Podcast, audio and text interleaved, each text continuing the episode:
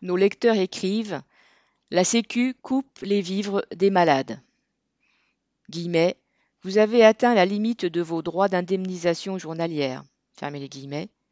C'est par ce courrier lapidaire que de plus en plus de travailleurs en arrêt maladie sur de longues périodes se voient couper leur versement d'indemnité de la sécurité sociale. La raison invoquée est une disposition de 2011 limitant le versement d'indemnités journalières à 360 jours sur trois ans. Comble du scandale, il n'y a pas de lettre d'avertissement, mais une coupure immédiate des revenus. Cette règle est peu connue et difficile à anticiper lorsque les arrêts sont multiples, d'autant plus que certaines affections longue durée, ALD, font l'objet d'un calcul différent.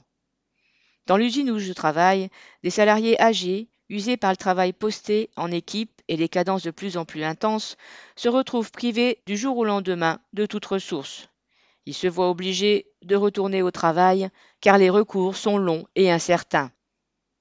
Évidemment, le patron se réjouit de cette règle qui pousse les travailleurs absents pour des raisons de santé vers l'invalidité ou le chômage. Après la chasse aux chômeurs, les discours sur les bénéficiaires du RSA qu'il faudrait remettre au boulot, les travailleurs en arrêt maladie sont dans le collimateur.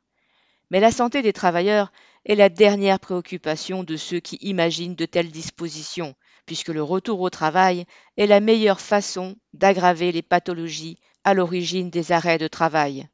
L'État a le portefeuille grand ouvert pour arroser les trusts de la pharmacie quand il s'agit du prix des vaccins ou des médicaments, mais serre le cordon de la bourse sur le cou des salariés que les problèmes de santé rendent moins productifs. VG, un lecteur de lin.